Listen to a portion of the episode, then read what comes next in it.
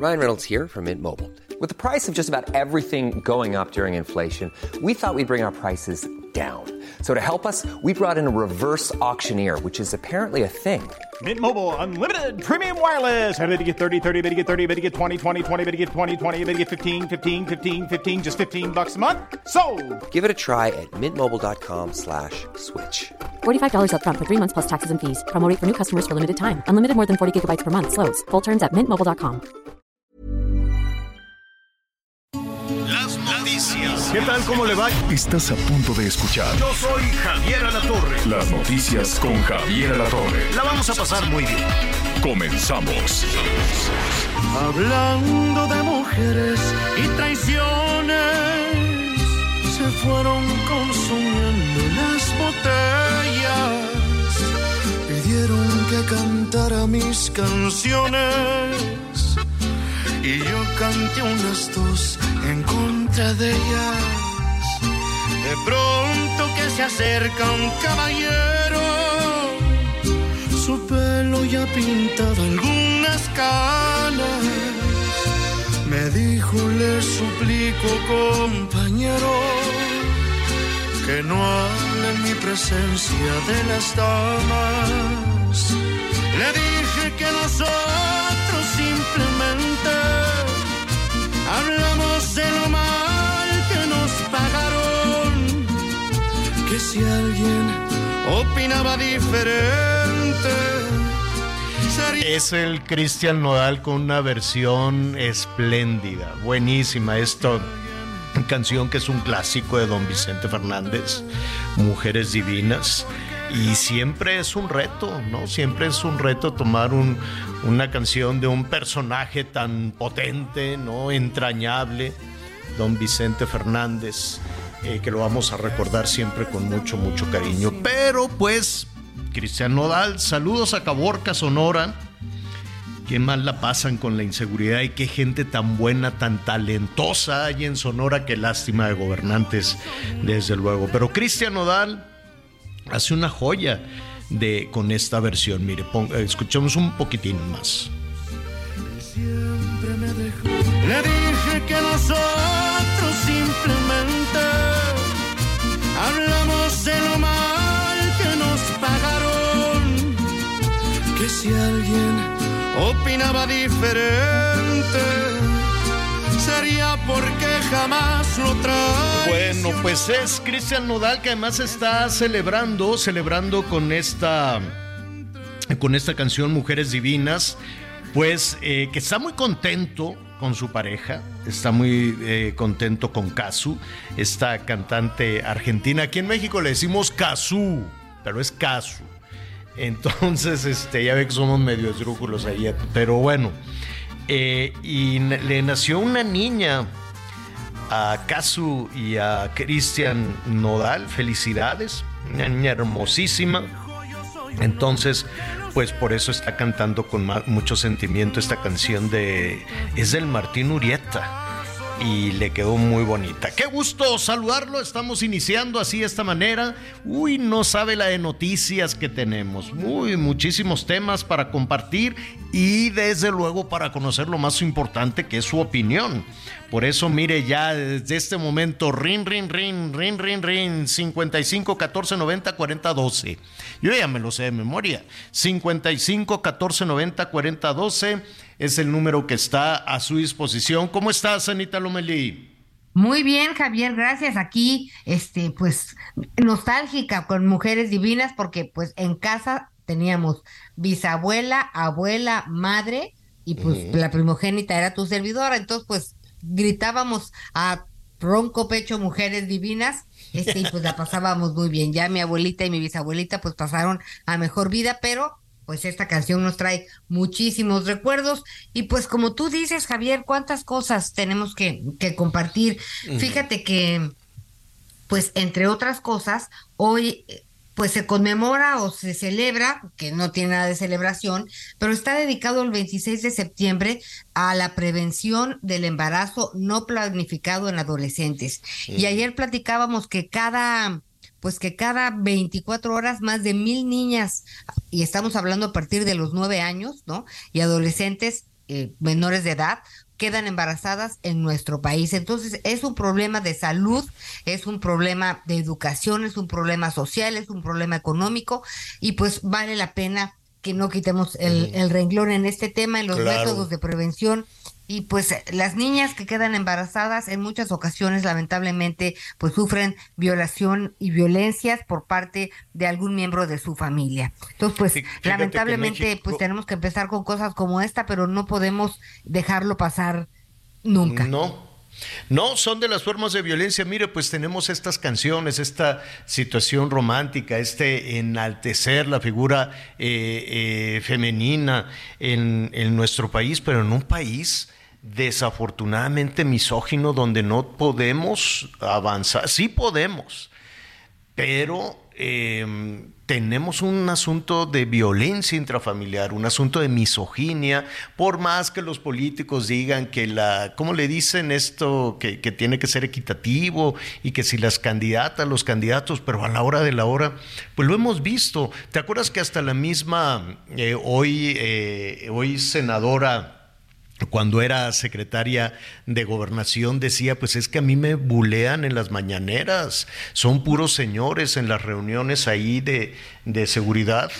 Este, cuando ella era la secretaria de gobernación, sí Sí, Olga Sánchez, Olga Sánchez Cordero, pues lo dijo, me echan montón todos los señores, ¿no? En esta reunión previa que tenían de seguridad para revisar los temas de seguridad entre el ejército, la marina y todos los involucrados en los temas de seguridad, pues llegaba la única mujer secretaria de gobernación con un cargo muy importante y la hacían menos. Ella mismo, ella misma lo dijo. Entonces, es un problema muy enquistado en los gobiernos. Los discursos pues van y vienen, ¿no? Los discursos van y vienen eh, y lo podemos ver con, eh, con diferentes eh, personajes. Hoy tenemos dos candidatas a la presidencia, veremos si con eso las cosas cambian, ¿no? Cualquiera de las dos, Xochitl o, o Claudia, podrían convertirse en presidenta de la República. Pero qué inédita en un país como este. ¿Qué qué? Ojalá Javier que pudiéramos pensar en que cuando una mujer este, se convirtiera en presidenta de este país, en la primera mujer presidenta, pues dejaran de, matar a 11 mujeres al día por el hecho de ser mujeres, porque en el feminicidio lamentablemente tampoco le hemos atinado ni, ni en el castigo, ni el tema de la impunidad, porque pues sigue, todos los días tenemos que hablar de un feminicidio también. Sí, al ratito vamos a platicar con el alcalde de la Miguel Hidalgo, vamos a platicar de las investigaciones de lo que sucedió precisamente con esta jovencita, con Montserrat Juárez, que es, es un caso dolorosísimo, es esta eh, jovencita que pues al parecer fue asesinada, ¿no?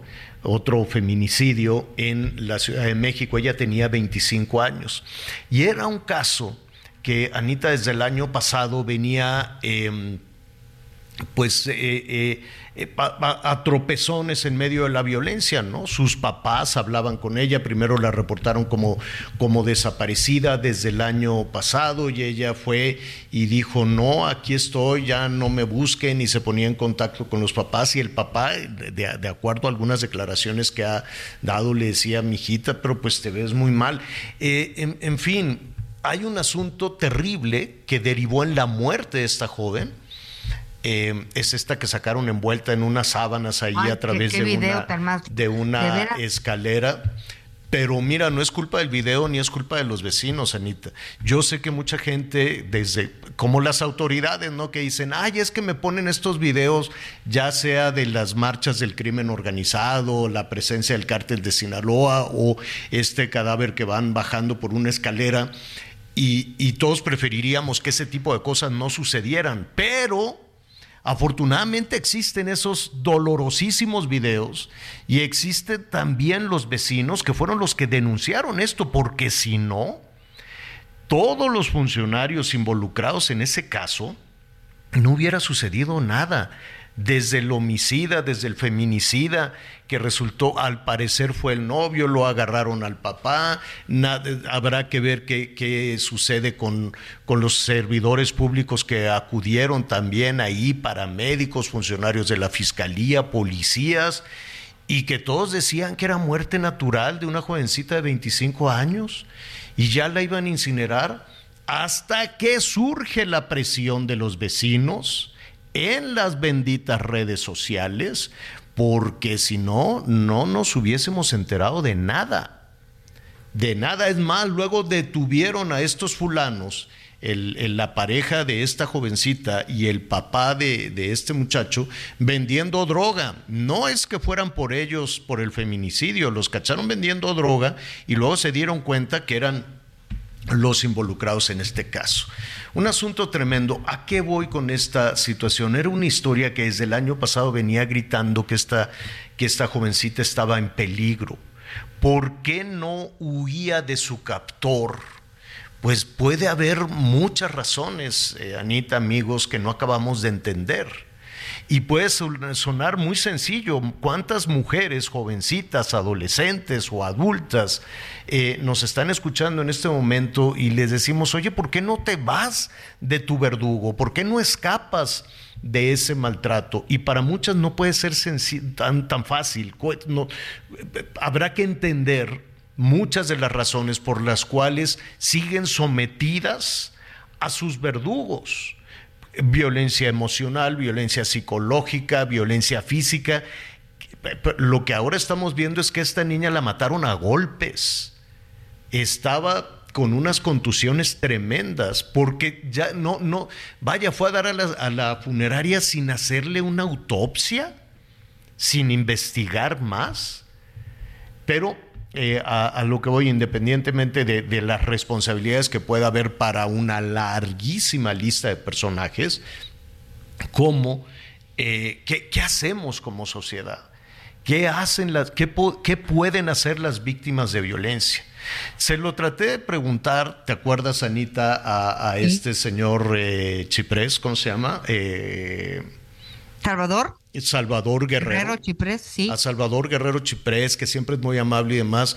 Pero pues me sorprendió la respuesta que nos dio de decir, es que no es culpa del presidente. Ah, Chirrión, pues nadie está diciendo que esto sea culpa del presidente. La verdad es que me sorprendió muchísimo con toda la disposición que tiene Salvador y todo el trabajo que hacen, que, es, que nos diera esa respuesta cuando estábamos hablando de, de, de qué hace una jovencita como la del Estado de México que llegó el fulano, que llegó el, novio ese que tenía y la, y la mató.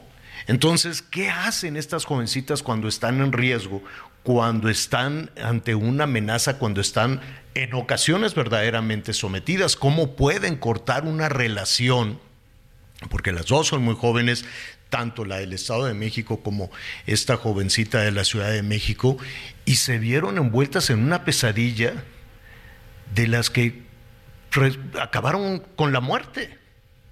Es increíble que en un país donde cantamos con todo el volumen las mujeres divinas y celebramos el 10 de mayo y celebramos miles de cosas, tenemos ese nivel de violencia en todos lados, en las casas, en las escuelas, en los espacios públicos, en el noviazgo en las eh, parejas, en la política incluso.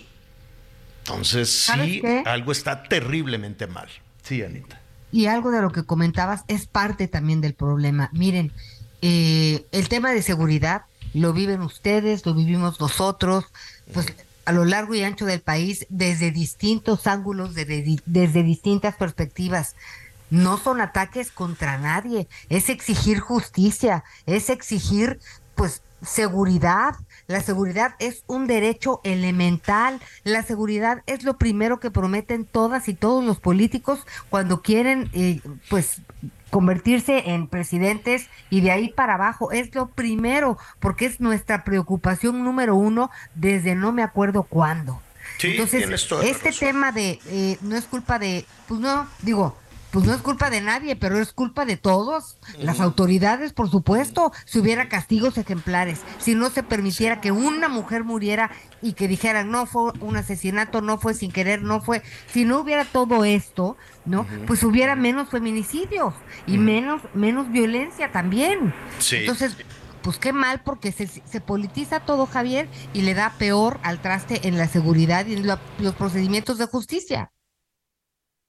Tienes toda la razón, pues ahí está, vamos a estar tocando ese tema, es una situación muy preocupante para las adolescentes, para las eh, jovencitas, para las parejas que están guardando silencio.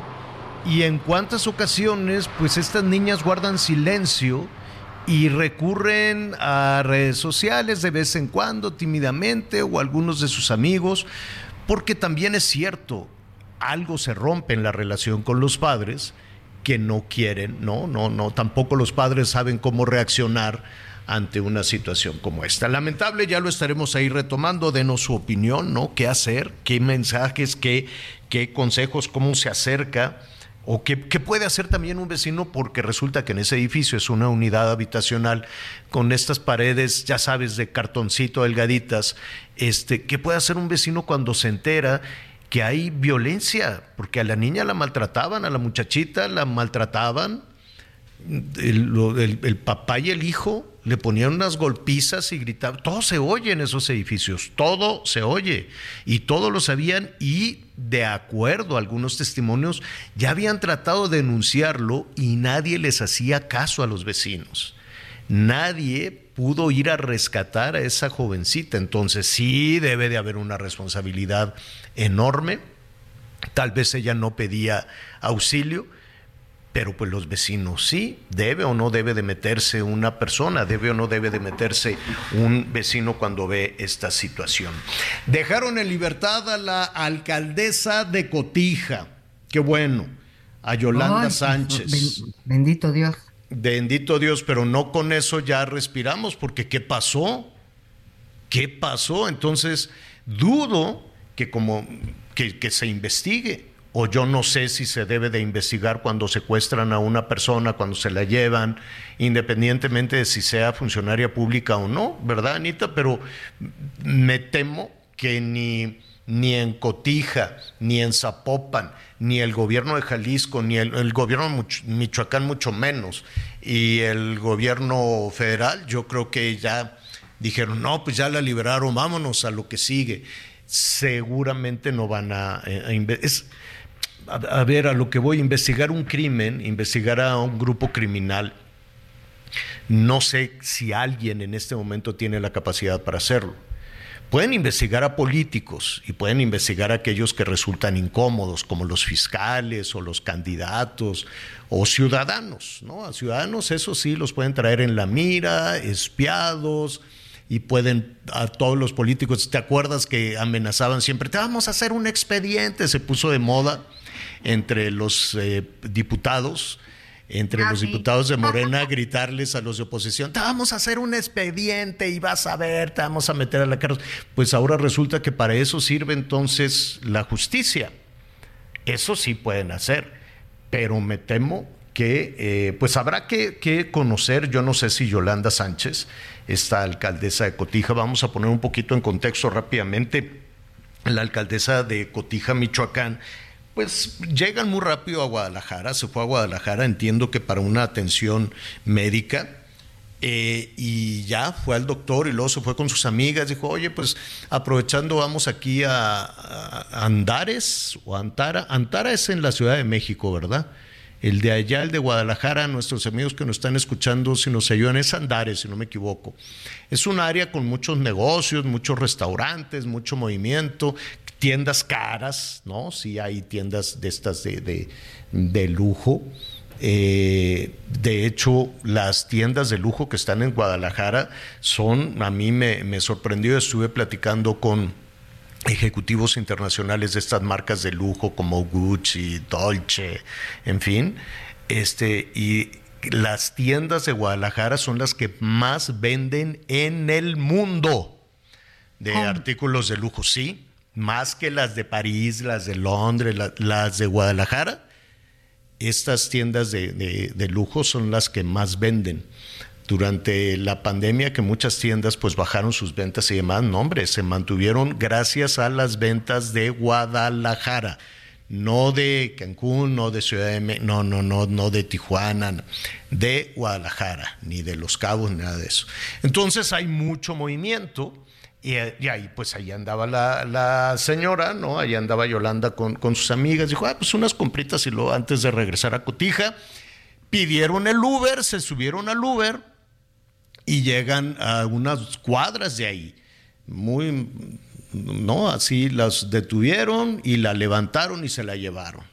Tiraron ahí a las amigas, se, se la llevó el comando, el comando armado. Lo que me llama la atención que no hay cámaras de vigilancia, no hay un Big Brother, un C4, C5, sé lo que sea en Zapopan o en Guadalajara que le pueda dar seguimiento a las principales avenidas. Debe de haber cámaras y deben de decir, mira, pues aquí está el momento y dar el seguimiento, pero pues elegir es renunciar, ¿no? Si eliges no ver esas cámaras, pues por algo será. La cosa es que se la llevaron, ya finalmente la soltaron en la madrugada, ella habló por teléfono, dijo, aquí voy en un camión, este, ya voy rumbo a Cotija, ya me soltaron, entonces sí, ya rápidamente hablaron, hablaron, este, eh, pues ahí a la, a la policía, ¿no? Ella pues, la soltaron eh, no, no es que hubo un operativo, ya ves que rápidamente los gobiernos, eh, gracias a la acción de quién sabe qué, que si las guardias, no, no, no, ninguna acción de nada. a ella la, soltaron, eh, la pusieron en libertad, bajaba, se subió a un autobús, todavía no sabemos cómo le hizo, en qué condiciones, de ahí de donde la soltaron iba a Zamora y entonces le, habló a sus, eh, a sus funcionarios, al de la policía, ¿no? al de seguridad pública de Cotija, y este a su vez habló pues a la Guardia Nacional y ya fueron rápidamente y detuvieron el camión y entonces ya subas aquí y entonces ya, ya se anunció como un acto de la Guardia Nacional, pero pues en realidad la soltaron los malosos. Qué bueno, esa es una buena noticia ya tendremos eh, más detalles. Yo no sé, ¿no? Ah, ¿Qué, habrá sucedido? Yo no sé si Yolanda Sánchez va a querer hablar de lo que ahí le pasó. Eh, y yo era ella, Javier, no, la verdad es que qué terror, porque digo, unos malosos los hicieron esta cuestión, no sé si se equivocaron, no no, no, no, no, no se equivocan. En el caso de Jalisco y de Michoacán, no, no creo que, no creo que se equivoquen. Ahora, tienes toda la razón. Entonces, eh, todos los que están levantando la mano, los 100 mil, son más o menos 100 mil candidatas y candidatos.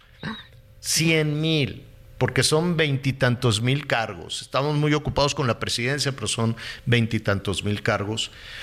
Em, no sé qué estarán pensando, ¿no? No sé, eh, digo, yo entiendo que no se puede soltar el Estado, que no se pueden soltar los gobiernos y que se necesita gente talentosa, gente decente, gente que salque adelante las cosas. En lo que sí nos tendremos que fijar es en quiénes son cada uno de ellos.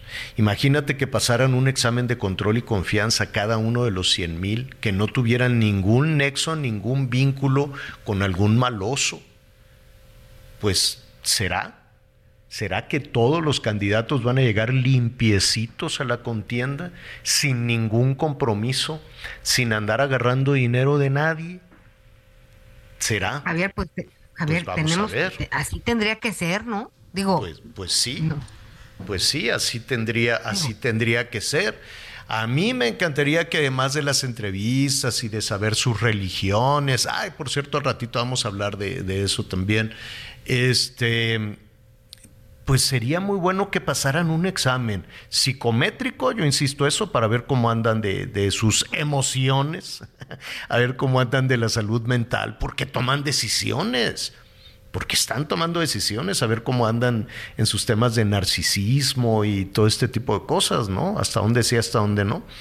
Y la otra, eh, un examen de que no sé cómo es el examen de control de confianza hay que investigar un especialista porque creo que ni un solo policía lo pasa en México. pero pues dicen y que no lo pueden aplicar y que no lo pueden. ¿Por qué? Pues es un misterio porque no quieren o no lo pueden aplicar a los policías.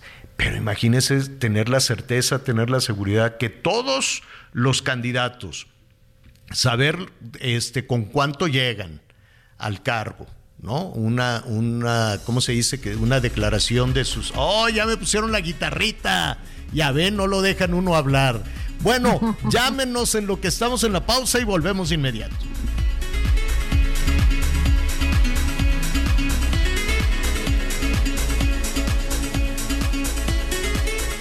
Conéctate con Javier a través de Twitter, arroba javier-alatón. Sigue con nosotros. Volvemos con más noticias. Antes que los demás. Todavía hay más información. Continuamos. Las noticias en resumen. Durante la noche de lunes, sujetos incendiaron cuatro vehículos en los municipios de Zamora y Yurecuaro, Michoacán. La Guardia Civil y fuerzas federales se movilizaron a la región para investigar los hechos y no reportaron personas lesionadas. En Durango se registró el choque entre dos avionetas en la pista de aterrizaje en el municipio de Topia. De acuerdo con los reportes, cuatro personas murieron en el incidente. Aparentemente una de las avionetas se encontraba por aterrizar y otra por acomodarse en la línea de despegue. El periodista Ciro Gómez Leiva confirmó que un juez federal ha aceptado que la Fiscalía General de la República atraiga la investigación del atentado que sufrió en su contra. El juez otorgó un plazo de 15 días a la FGR para que presente formalmente acusación contra las 13 personas detenidas por delitos de asociación delictiva y tentativa de homicidio. Hoy el dólar se compra en 16 pesos con 90 centavos y se vende en 17 con 91. Bueno, bueno, muy bien. En un, eh, en un eh, momentito vamos a, a, retomar también todo este tema de las fronteras, todo este asunto de los migrantes. ¡Ah, qué mortificación con esa, con esa historia! Y además, eh, fíjese, en un rato más le voy a decir, tú Anita, bueno, yo sé que tú eres ¿Cómo era, cómo iba la canción aquella de esclavo del teléfono? ¿Quién ah. cantaba eso? No me acuerdo. no me acuerdo si era Timbiriche O sea, rehén del celular. Algo por el estilo. Sabes que ya el Washington Post acaba de sacar una, así como el manual de Carreño, las reglas de etiqueta con el teléfono celular. Híjole, Anita, las pasarás porque ¿a qué hora prendes tu celular así de, a ver, lo voy a prender? O no sé si lo apagas en algún momento. No, sabes que no lo apago, Javier. no lo apago y luego lo peor es que ya ves que dicen que no se quede en su buró, entonces lo pongo por allá lejitos, este, y pues entre, entre el hijo que está en el antro o noviando, entre la otra que está haciendo un trabajo de equipo, entre la otra que ya va a ser mamá y entre que mi mamá no vive, no, y entre que pues también trabaja uno, ¿verdad? Entonces es una cosa, este, pero sí me dijo mi esposo, mira, yo respeto todo lo que tú quieras, pero es imposible, imposible que te duermas en mi cama con tu teléfono. Así que decide quién se duerme en mi cama. Entonces, pues he ido un poquito sacando de ahí. ¿Estás dispuesta, Anita Lomelí? Como diría don Pedro Ferriz, en paz descanse, ¿te acuerdas? Por 69 mil pesos, ¿no? que era, no, 64. Ah, que eh, ya algún día le contaré. Saludos a, Pedro, a Pedro Ferriz de Con también, ¿no? Eh, un abrazo a Pedro Ferriz Santa Cruz. Sabes que cuando yo llegué a la Ciudad de México y entré a la televisión, hacían un programa Pedro Ferriz y esta Adriana Pérez Cañedo, a quien le mandamos un saludo. Entonces ellos estaban en las mañanas. Y yo redactaba textos, entraba yo a las 3 de la mañana, no como ahora que todo se queda, no, yo no quiero trabajar, yo mejor quiero que me den dinero. No, yo quiero ser influencer. Yo, yo, no, no, no, ahora influencer o lo que sea. Había que trabajar y se trabajaba, punto. Entonces yo tendría 16, 17 años y redactaba ahí algunos textos y demás. Y luego, ya un poquito, pues escribía yo algunos textos, estaba yo jovencitito, que tendría unos 18, 19 años, y entonces don Pedro me invitaba a su programa y yo hacía un comentario. Este, de, cualquier cosa. Sí, pues yo creo que nadie me creía nada, me dejaba yo el bigote ahí a ver qué. no. Y entonces estaba yo sentado en un banquito, ¿eh? Y mis rizos a la Colosio. Mis rizos a la Colosio, así, ¿no? a la Hugo Sánchez. Entonces me sentaba yo en un banquito con mi hojita y escribía yo pues de las guerras que había y de, de cosas internacionales. No, me gustaba meterme en temas nacionales ni nada de eso. Hacía comentarios internacionales.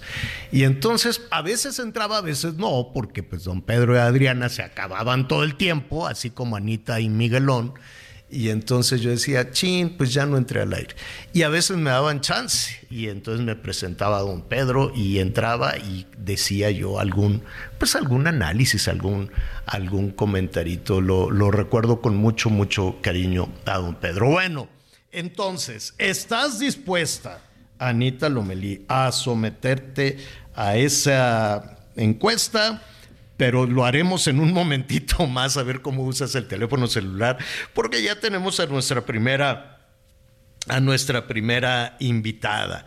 Eh, estábamos hablando hace un momento de cómo de la elección que vamos a tener el año entrante, que de, pronto llama muchísimo la atención, eh, la elección por la presidencia de la República, que ya arrancaron sus campañas hace dos años, en fin, ha sido una campaña muy larga, muy, muy larga, un poquito desgastante, un poquito aburrida también, ¿no? Ya llega un momento en que, en que, en que los mensajes comienzan a ser aburridos hacia la, como que está todo esta impresión de que se pasmó, ¿no? Toda la campaña hacia la presidencia de la República, nada interesante, nada nuevo por parte de las dos de las dos candidatas, pero espérenme que todavía falta conocer a las candidatas y candidatos por eh, ocho estados de la República y la Ciudad de México.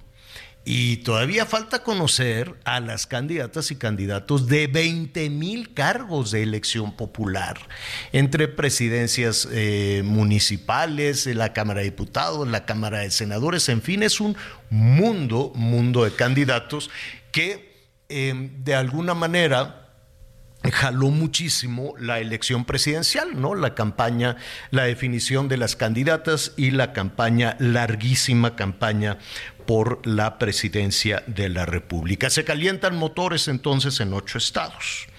Y me da muchísimo gusto saludar esta tarde a Margarita González.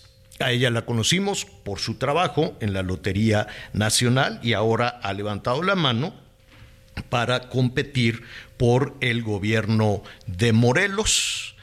Eh, y le agradezco que esté con nosotros esta tarde. Margarita, ¿cómo estás? Qué gusto saludarte. No, pues al contrario, Javier, Anita, les agradezco yo eh, poder eh, conversar con ustedes y estar aquí en su programa. Con gracias. Muchas gracias. Al, contrario, al contrario, Margarita. Bueno, antes de, hablar de la realidad que tiene Morelos, que es un estado maravilloso, es un estado con muchísimas eh, bondades, pero también es cierto que es un estado, pues, muy golpeado por la, por la inseguridad. Pero antes de eso, Margarita, pues eh, tú tenías una posición eh, muy importante en el gobierno federal, la Lotería Nacional. ¿Qué te, qué, te, ¿Qué te dijo el presidente? ¿Lo comentaste con él de, oye, presidente, pues yo quiero buscar es convertirme en gobernadora de Morelos o, o, cómo fue? Claro que sí, mira, yo hace ya más de un año y medio Sí. Se nos fue Javier, pero... Sí, perdón Margarita, te, perdimos un poquito. Nos decías que hace un año y medio... ¿Aquí me escuchan bien? Sí, ya, listo. Bueno, eh, hace un año y medio decidí participar eh, los fines de semana, porque es lógico, de aquí de lunes a viernes estaba en Lotería Nacional, y empezar a recorrer el estado de Morelos, un estado al que adoro y que tengo un cariño de toda la vida, ¿no? Y bueno, eh, en el mes de junio sí planteé al presidente en una reunión que él nos convocó para ver quiénes querían continuar en el gobierno federal y quiénes iban a contender y le comenté que sí quería yo contender por, por Morelos. Por lo tanto, renuncié a la lotería para tener ya tiempo completo de dedicarme a recorrer mi estado, que es un estado maravilloso, pero también no es un estado muy grande, por lo cual he tenido ya más de cinco visitas a los 36 municipios, eh, recorriendo comunidades, colonias, platicando con la gente de todos los sectores sociales, porque, bueno, sí es eh, muy importante darle una eh, pues una nueva visión al Estado que, como tú dices, es hermoso, pero sí requiere de mucho cuidado, de mucha atención. y además lleno de lleno de historia. Y yo eh, recuerdo, eh, Margarita, que era toda una referencia Morelos, sobre todo para la zona metropolitana, para la Ciudad de México, ¿no?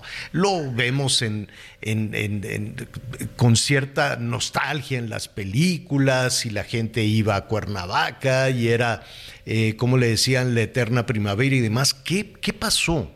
¿Qué, ¿Qué, le pasó al Estado? ¿Es, ¿Es por la inseguridad o da la impresión de que ahora pues hay que moverse con mucho sigilo, con mucha precaución. Mira, yo creo que podemos decir que la gran mayoría del Estado es un Estado eh, totalmente seguro, pero hay una percepción también, lógicamente, ¿no? Como en muchos estados de la República.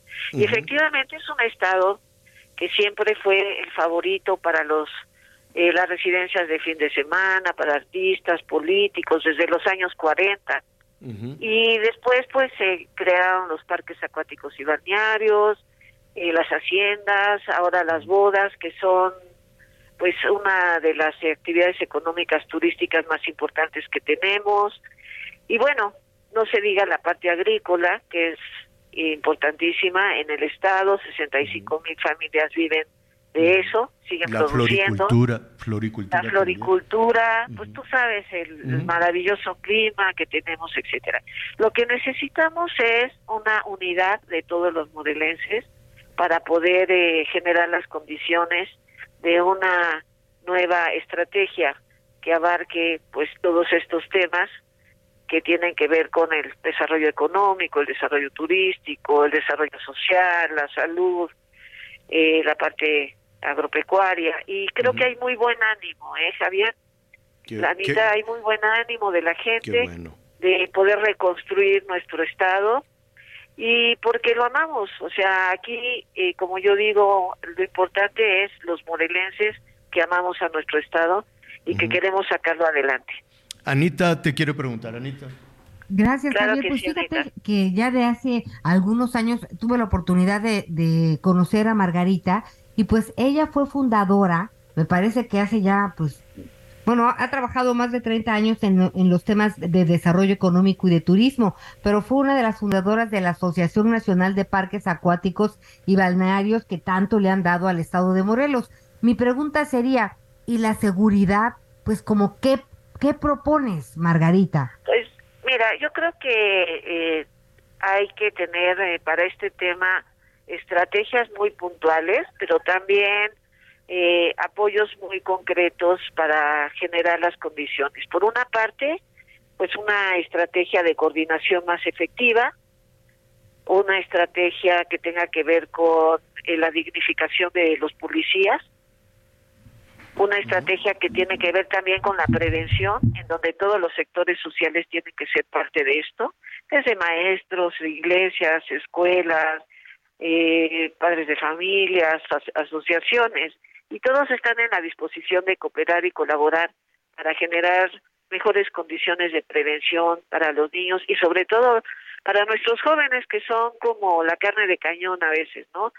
Y entonces, eh, y pues también un trabajo de inteligencia efectivo y, y la coordinación con la federación es fundamental. Entonces yo, yo creo que tenemos condiciones para ir avanzando en este tema que es tan sensible, a la par que vamos avanzando, lógicamente, en los temas de desarrollo económico y social. Pues estaremos ahí muy atentos. ¿Cuándo se define, cuándo define Morena quién es su, su bueno, su candidata o su coordinadora? Mira, pues eh, ya como todo el proceso que ya sabemos, los consejos estatales van a proponer, pero también a nivel nacional la Comisión de Elecciones nos pide los currículums. Yo estoy muy segura de mi currículum, Javier, Anita, porque vengo no solo como empresaria en los últimos tiempos, sino también desde muy joven en la lucha social y política de izquierda, pues acompañando a Alberto Castillo, Cuauhtémoc Cárdenas, al presidente, o sea, mi trabajo es por convicción total de generar condiciones en beneficio de la mayoría de la sociedad, por supuesto, sin descuidar a los sectores económicos. Entonces creo que tengo un currículum suficiente para competir y creo que tengo el apoyo de mucha, mucha gente. Pues estaremos atentos desde luego a la decisión que se tome Margarita y nada, bienvenida estaremos eh, revisando muchísimos de los temas eh, eh, generosos y otros preocupantes, ¿no? El crimen organizado, en fin, y ah, tantas cosas buenas que hay que decir también de Morelos. Muchísimas gracias, Margarita. Gracias. Ya en octubre a finales sabremos los resultados y ah, un pues abrazo a los dos y muchas gracias por permitirme estar aquí con ustedes. Un abrazo. siempre. Gracias, gracias, Margarita. Sí, hay, hay cosas muy buenas, ¿no? Y uno lo ve. Yo no conozco mucho, sí, sí papá ya trabajando, ¿no? Eh, mucha, toda esta parte de Morelos. Sé que los habitantes de la Ciudad de México tenían, pues, esta, estas pues como una segunda residencia o iban y venían, ir a pasar el día, ir a pasar el, el fin de semana, era algo muy usual eh, hacia Cuernavaca y luego qué más era Tasco y, Acapulco. Y pues mira, toda esa ruta, Acapulco tan echado a perder, tan buena marca internacional y definitivamente eh, eh, echado a perder también todavía este fin de semana pues balacearon allí en un bar a funcionarios, a funcionarios del gobierno, ¿no? Y por más que se quiera guardar silencio y demás, eh, un estado tan lleno de historia y que se construyó, pues la marca Acapulco, perdón que lo diga de esa manera, pero la marca Acapulco está todavía muy bien posicionada. Y sin embargo se fue, se le fue la mano. No, no me quiero referir a la actual gobernadora. Esta es una tarea eh, eh, digo, más bien, esta es una crisis que ha reventado en muchísimos, en muchísimos gobiernos también anteriores. Y si no, pues que nos diga lo hemos invitado para hablar de Cotija y de otras cosas, pero aprovechando que está con nosotros Jorge Fernández Menéndez, periodista en análisis de seguridad, conductor en, en El Heraldo, columnista, y también nuestro compañero en Azteca. ¿Cómo estás, Jorge? Qué gusto saludarte. Javier, Ana María, un placer estar con ustedes como siempre. Oye, ¿qué le habrá pasado a Morelos, a Guerrero?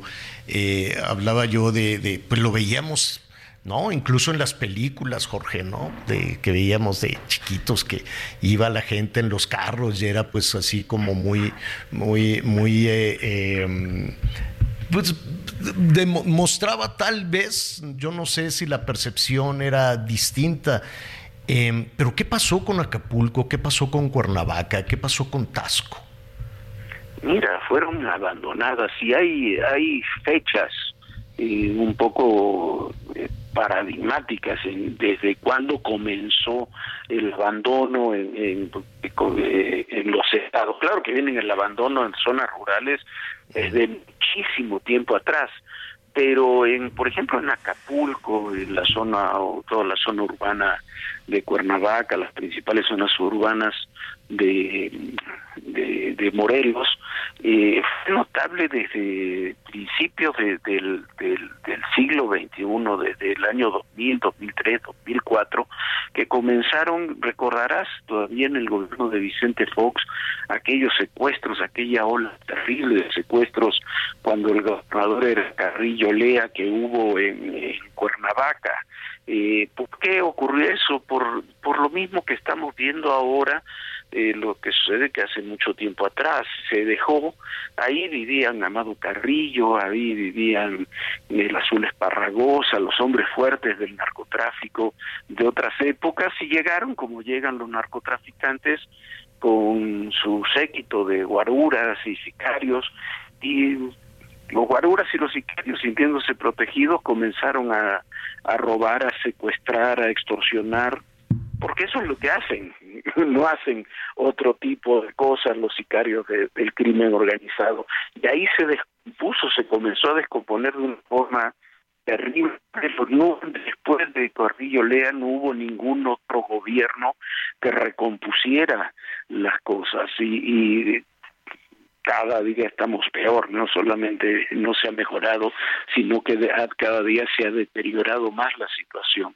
Después, eh, en Acapulco, yo no digo que sea responsabilidad directa de él, pero el, dato duro es que cuando asumió como presidente municipal Félix Salgado Macedonio, entraron diferentes cárteles de la droga, comenzaron a disputarse la plaza, si uno recuerda, si uno quiere poner fecha cuando comenzó esta etapa terrible de lo, de las cabezas arrojadas en la calle, fue en Acapulco cuando frente a la las dependencias de, la oficina de finanzas del estado en Acapulco se dejaron las cabezas de los jefes de la policía local después de un enfrentamiento en donde se había habían muerto y habían tenido a narcotraficantes que eran los que manejaban la plaza. Y desde entonces se ha ido deteriorando una y otra vez. Eso es lo que tenemos. Si tenemos una situación de deterioro creciente que se ha presentado en los últimos años, pues para mi estrategia de abrazos y no balazos. Oye, y en ese contexto, Jorge, pues tenemos también el caso de la presidenta municipal de Cotija, que finalmente la dejaron, la dejaron en libertad. Yo no sé si con ese gesto se va a investigar algo, si lo, si tendría el ánimo, la disposición las autoridades de Cotija, las autoridades de Michoacán o de Zapopan o el gobierno eh, federal de avanzar o respiraron y dijeron, bueno, pues ya, ¿no? Qué bueno, ya la dejaron en libertad a lo que sigue. Y con, y con esta situación de tratar de saber qué pasó y ya será decisión de la presidenta municipal saber si va, si, si, si puede, bueno, si es un cargo de elección popular no lo puede dejar tirado, ¿no? Tendría que haber ahí todo un, proceso. Pero también nos pone a pensar en, en los 100 mil candidatas y candidatos que van a estar buscando uno de los 20 mil cargos de elección popular el año entrante en estas condiciones, Jorge. No, mira, en las elecciones del 21 y las del año pasado ya, ya vimos que eran muy vulnerables eh, los candidatos, eh, sobre todo cuanto más local es la posición, más vulnerables son porque no no se les puede proteger a todos. Hay hay no sé, eh, cuando uno ve la facilidad con que se secuestran, y no en un pueblo perdido en medio de los Altos de Jalisco, sino en la zona más popular de Guadalajara, en Plaza Andares, a una presidenta municipal. La mantienen tres días, no la rescató nadie, la liberaron los narcotraficantes. La información es que sí está bien de salud, pero con graves problemas emocionales. La señora, eh, vaya a saber la, el infierno que tuvo que pasar durante esos tres, cuatro días y que estuvo secuestrada hasta que fue liberada hoy a las seis de la mañana. Entonces, eh, es, es lo que ocurre eh, generalmente y no hay, yo sé que no se le puede dar protección a todos los candidatos o la protección que se desearía a todos los candidatos, son míos como tú dices, son 100 mil, eh, eh, no son Xochitl y Claudia, son presidentes municipales, diputados locales, pero si lo que marca es la impunidad, cualquiera se siente con poder como para eh, poder realizar, valga la redundancia, una acción de este tipo. Entonces, si tú secuestras a la presidenta y no pasó nada, bueno, ya la liberaron, pobre señora, la pasó muy mal, pero ya la liberaron. A ver quiénes fueron, dónde están, cuál es el seguimiento, pues quién sabe. Eh, eso es lo que está ocurriendo en todos los hechos. y eso se llama impunidad absoluta. claro, con 20 carros blindados por este, la frontera del país, se ponen en alerta las fuerzas militares de Guatemala, pero las de México no pasa nada, ahí se quedan, ¿no? Entonces, eso sí impunidad, la mar, yo buscado todos los temas para la seguridad. El mayor problema, la mayor dificultad para avanzar en la seguridad es, eh, es la impunidad. Mientras siga teniendo, sigamos teniendo estos índices en todos este tipo de delitos, cual narcotraficante o no, crimen organizado, no se va a sentir con posibilidad de hacer cualquier cosa. Definitivamente, Jorge, eh, te agradezco muchísimo. ¿Qué te parece si esperamos saber si, si la presidenta municipal quiere hacer alguna declaración? ¿Qué decisión sobre su, su cargo podría tomar? Y lo comentamos de nueva cuenta. Sí, cuando tú gustes. Perfecto. Gracias, Jorge. Es Jorge Fernández Menéndez. Hacemos una pausa y volvemos.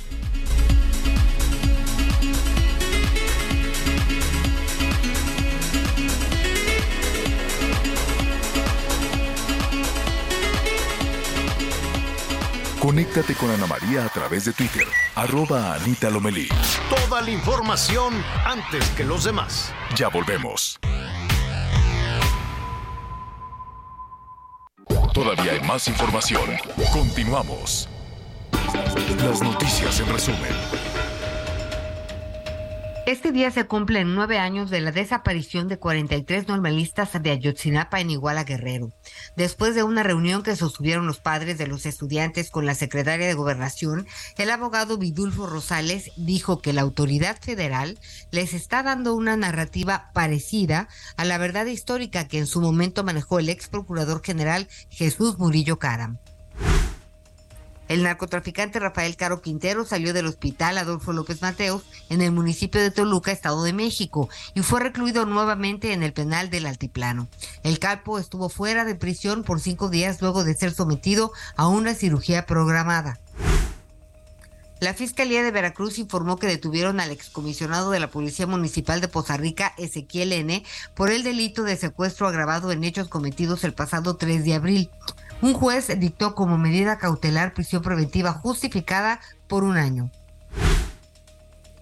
Las Comisiones Unidas de Gobernación y de Estados Unidos y de Estudios Legislativos del Senado de la República aprobaron el proyecto de la nueva Ley General de Población. Entre los aspectos más destacados se encuentra la incorporación de la CURP con fotografía como documento oficial de identificación. La CURP con fotografía. Sí, nos han preguntado, nos han preguntado muchísimo eh, nuestros amigos y pues vamos a hablar con algunos senadores para ver de qué se de qué se trata. No es la primera vez que la Secretaría de Gobernación quiere tener esa base de datos se la quiere quitar pero con, INE. Con los credencial de elector, ¿no será que ya la tenemos pues, o qué? A ver, acuérdate que se quieren hacer necesarios. Por un lado dicen, oye, tengo que justificar aquí la chamba, por un lado, pero por otro, digo, mm, es una opinión nada más, es una mera, es una mera opinión. A mí se me hace que eh, es muy tentador tener esa base de datos tener, imagínate, y luego qué garantías vamos a tener de que no se haga mal uso, de que tengan tu imagen, tu CURP. Si de por sí la CURP la andan clonando por todos lados y ahora ya con datos personales, con imagen. Es lo que yo te iba a decir. Yo creo que por el bien de todos, que cada quien se quede con su CURP y sin foto, ya va, y lo que tengan, tienen. Pero pues hay que preguntarle a los senadores que la proponen como una, hazte de cuenta, para sustituir el INE, ¿no? La credencial de elector y que digan, esta va a ser la cartilla de identificación. ¿Quién va a tener el control de esos datos? Pues el, el gobierno en turno. ¿Para qué lo van a usar? Oye, el candidato que la necesite, ¿no? no, eso estuvo muy lo, feo. Lo dijiste tú, Anita. Estuvo muy feo. No, está bien. Es que es muy sospechoso es, muy. Digo, como dicen en mi rancho, la burra no era arisca, pero a ver, cada vez que, que, le. Si alguien llega y te dice, ¿le quieres. Este. ¿Le dejarías las llaves de tu casa a algún funcionario de la Secretaría de Gobernación mientras te vas de vacaciones? No. Ah, pues tan sencillo como eso. Ni siquiera le avisaría que dejó la luz prendida. No. Digo, pues eh, ah, habrá que ver quién lo lleva a cabo. Ahora, por otro lado, es muy útil, ¿no? Me queda clarísimo. Y tú Planning for your next trip? Elevate your travel style with Quince. Quince has all the jet setting essentials you'll want for your next getaway, like European linen, premium luggage options, buttery soft Italian leather bags, and so much more. And it's all priced at 50 to 80% less than similar brands. Plus, Quince only works with factories that use safe and ethical manufacturing practices. Pack your bags with high-quality essentials you'll be wearing for vacations to come with Quince. Go to quince.com slash trip for free shipping and 365-day returns. Información, tus datos, este, pues ya de alguna manera están por todos lados, los tiene el INE, los tienen los partidos, los venden en Tepito, los tienen los bancos, todo el mundo tiene tus datos personales, eh, por otro lado, ¿no? En algunos sitios, pues se usan este, adecuadamente, en otros, pues no tanto. Es un tema de confianza, creo yo.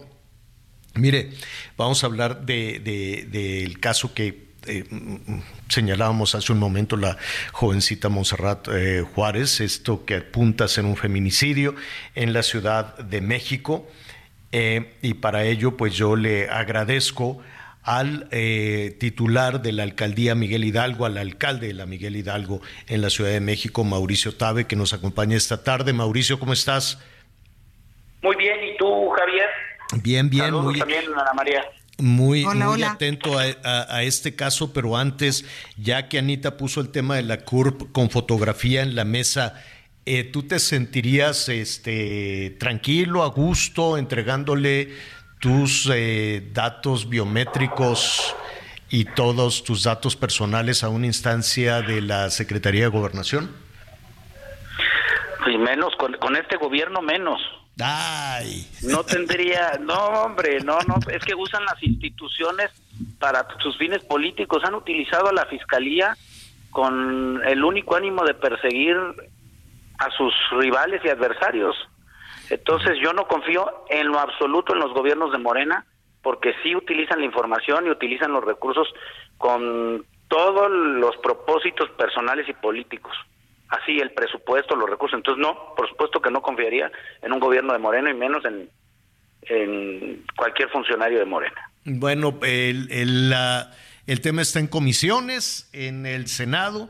Veremos cuando pase al Pleno y qué sucede con esta CURP que este, en estricto sentido sería una herramienta, tendría que ser, ¿no? Si está blindada de temas electorales y de cuestiones este, políticas, tendría que ser una herramienta muy útil, Mauricio, pero sí. Este, no, creo, creo yo, tener una Sí, por eso el manejo responsable del presidente pues se requiere, porque cuando eh, un jefe de Estado se conduce como jefe político de un grupo, pues genera toda la desconfianza. Por eso sí se necesita el recato de los gobernantes. Eh, Mauricio, eh, vamos a... ¿qué, sucedió? Estaremos atentos y te vamos a preguntar desde luego tu, opinión cuando ya se resuelva en eh, esta, esta iniciativa de la CURP con, fotografía. Em, pero el caso que, que, nos ha sembrado, que nos ha impresionado muchísimo en todo el país es el de esta jovencita, sobre todo porque hay diferentes voces que hablaban de una tragedia anunciada, ¿no? Desde su familia, el tema de violencia, de violencia intrafamiliar, muchos temas muy complejos de lo que podría suceder al interior de esa, de esa casa, de ese edificio o por lo menos de ese departamento. ¿Qué es lo que te han reportado desde el viernes pasado en la que, pues, nos enteramos que, que murió esta jovencita Monserrat Juárez? Sí, la verdad, muy lamentable porque este es uno más de muchos casos que no se hacen públicos sobre feminicidios, sobre violencia contra las mujeres. Muy, muy lamentable. Y te voy a decir que yo me enteré hasta el sábado, cuando se hizo viral en las redes. La policía no me pasó la información. De hecho, hubo un manejo muy sospechoso, porque la primera versión que me pasa la policía es que había llegado el Ministerio Público al lugar y había determinado que no había signos de violencia. Cuando hablo con el fiscal de Miguel Hidalgo le pregunto por qué su personal había determinado que no había signos de violencia. dice, mi personal no fue requerido, la fiscalía no llegó al lugar. Entonces, la información que me proporcionaba la policía era falsa. No había asistido el Ministerio Público, no había acudido el Ministerio Público a determinar que no había signos de violencia. Entonces, Y, ¿qué resulta muy sospechoso? Que después de que se hace viral, la policía detiene a las a, al, a la pareja, al hombre que la había agredido, ya se determinó que sí hubo traumatismo y que sí fue víctima de agresiones. Detiene al agresor y detiene al papá, pero los detiene después de que se hizo viral el video. Y los detiene no por la causa de la agresión, sino por posesión de droga. Exactamente. Entonces, hay una serie de irregularidades en torno al caso que tiene que aclarar la fiscalía. Por eso, ayer la fiscalía determinó que iban a investigar el actuar de servidores públicos, pero no han sido contundentes y claro que engañaron con la primera versión de que no había sido feminicidio, de que hay policías seguramente involucrados o servidores públicos involucrados en el encubrimiento de esta persona. No sé si fue el policía que participó o el personal médico de la ambulancia, porque sí resulta muy grave esta omisión hasta que no se eh, hizo público el video. Claro que fue tremendo el video. vamos a describir a, nuestros amigos en el país y en los Estados Unidos. Es una escalera de un edificio, de una unidad habitacional, una escalera angosta, relativamente angosta, de donde van eh, bajando un, cadáver envuelto en una, en una sábana, en una tabla, básicamente. Eh, y, a partir de ahí, pues se detonaron todas, todas las, las, las alarmas. Antes de ir con Anita Lomelí, que te quiere preguntar, Mauricio, dime algo en la, en la línea de tiempo, si así se le puede llamar, ¿Qué, sucedió? Eh, queremos suponer que, esa niña muere, tal vez por, por, los golpes, estamos atentos al resultado de la investigación. Y después em, el verdugo y su padre presuntamente habrían hablado a quién. Pues se recibe el llamado de emergencia en el 911 y es donde acude la policía del sector y el y la ambulancia. Entonces, hay muchas sospechas pues de alguna conducta indebida de funcionarios públicos, puede ser de los paramédicos o de la o de la policía. O de todos. Llaman, llegan, ya, ya llega el personal del, del ERUM, de las ambulancias. Paramédicos. Este, informan, los paramédicos informan que, que ya no tiene signos vitales, que estaba muerta. Y en el parte de la policía donde yo tengo esa información, dicen que llegó el Ministerio Público. Y el fiscal de Miguel Hidalgo me dice que nunca le llamaron al Ministerio Público y no llegaron los periciales en ese momento, porque normalmente lo que hacen, o más bien siempre lo que hacen cuando hay la muerte de una mujer, abren la carpeta por feminicidio para que se haga la investigación y se pueda realizar la autopsia y determinar las causas de la muerte. Y no se le dé trámite a la incineración del cuerpo eh, de inmediato, sino que ¿quién habría, ¿Quién habría determinado que fue por causas naturales que al parecer esa versión corrió de inmediato? Esa es la que no sabemos, porque la, información que yo tengo de la policía dice que el Ministerio Público, pero el Ministerio Público me dice que no, no estuvo ahí.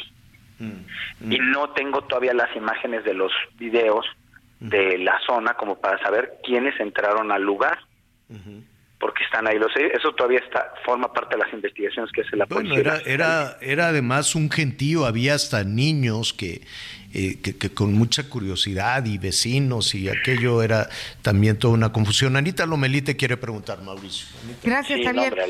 Alcalde, eh, siempre hay una confusión de hasta qué, en qué momento la, la alcaldía pues es responsable de la seguridad y del proceder de, de sus eh, pues, de, pues de su territorio, ¿no? Y en qué momento juega la Secretaría de Seguridad de la Ciudad de México o la Fiscalía. En, este, en este mar de responsabilidades, ¿hasta dónde llega la responsabilidad de la, de la alcaldía, por ejemplo? Mira, la principal responsabilidad de la seguridad corresponde al gobierno de la ciudad. Sin embargo, no nos lavamos las manos. Nosotros hemos invertido para que sea más segura y hemos hecho un esfuerzo para complementar el trabajo del gobierno de la ciudad en esa materia. Por eso, hoy Miguel Hidalgo tiene muchos mejores números que muchas alcaldías de la ciudad. Y no se trata aquí de echar la bolita, porque es una tragedia en donde todos los que participamos en el gobierno somos responsables, hay que decirlo así. indirectamente si quieres, y por eso nosotros hemos hecho un esfuerzo monumental para acabar con la violencia hacia las mujeres y seguimos insistiendo en que denuncien aquellas mujeres que son víctimas de violencia, que se acerquen con nosotros. Tenemos toda una serie de programas para que no se queden calladas.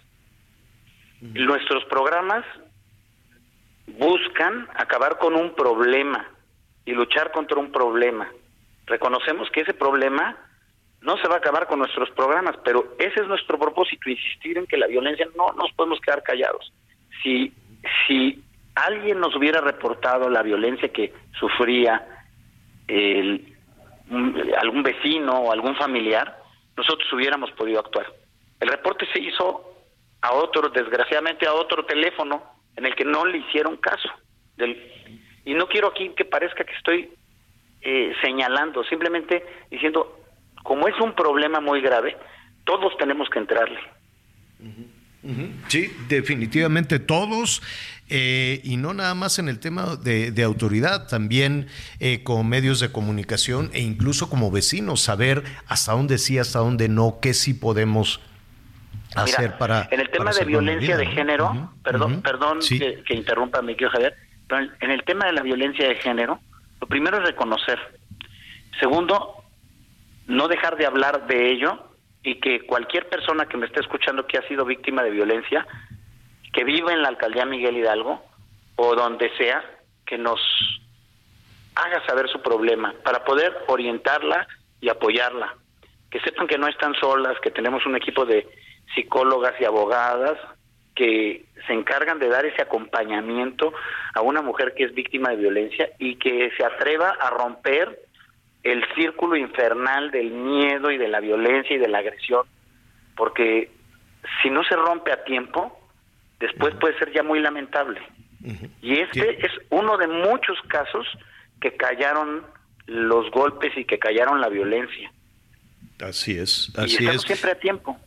Sí, tienes, tienes, tienes toda la razón. Y en este caso, por lo pronto, por lo pronto, hay dos detenidos. Eh, la pareja de, de Montserrat, de esta jovencita, 25 años, 25 años y la pareja de 27. muy lamentable. El padre es 54, el padre al parecer es el quien habría hablado allá al 911 tal vez o alguna teléfono de emergencia para decir, ay, pues aquí se desmayó y están detenidos. Veremos si no sucede la mala integración de la averiguación previa, etcétera, etcétera. Tantas rutas de corrupción este, tremendas y desde luego pues una larga, una larga lista de, de, de anomalías por decirlo, por decirlo de alguna manera, desde los paramédicos, ¿no? el escuadrón de rescate, porque diagnosticaron que no había signos de violencia, qué pasa,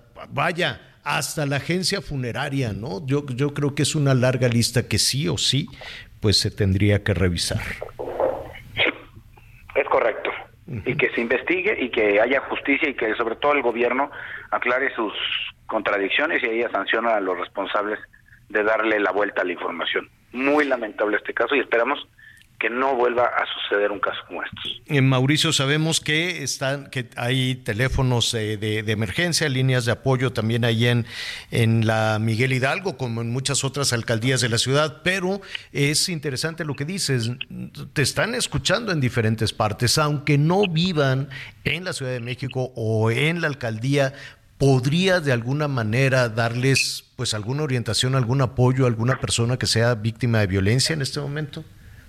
Con mucho gusto le damos orientación y la, le, acercamos con las instituciones que pueden apoyarla y sobre todo salvar la vida de una persona es lo más importante. No importa de qué alcaldía sea, de qué municipio sea, con mucho gusto le brindamos la... ¿Qué es? ¿Es WhatsApp? ¿Es teléfono? Te voy a dejar... Te voy a dejar mi, mi, mi WhatsApp 55 12 90 5177. 55 12 90 5177. Y en mis redes sociales, Mauricio Tabe, con B grande, Mauricio Tabe, Twitter, Facebook, Instagram. Oye, pues qué bueno, qué bueno que es WhatsApp y qué bueno que son redes, porque en muchas ocasiones las víctimas, ¿verdad, Anita? No pueden hablar, ¿no? No. Tienen, tienen que, están siempre vigiladas o por el verdugo o por alguna tercera persona. Entonces, cuando es un WhatsApp, puede ser también algo, algo que, que ayude. Mauricio, te enviamos un abrazo. Muchísimo. Sí, dime.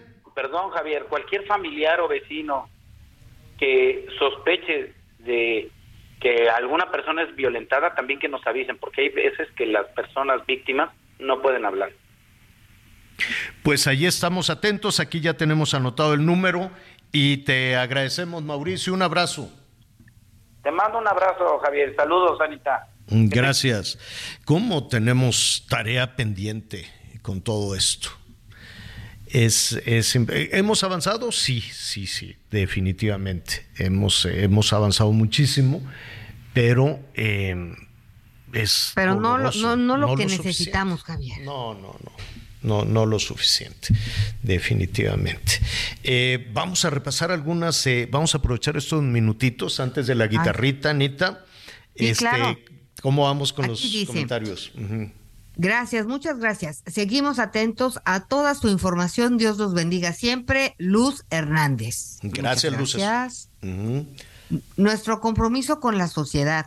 Junta Nacional de Bomberos. Rodulfo Galvez Gómez, presidente, pendiente. Ya les informaremos. Pues bueno, nosotros también pendientes de ustedes.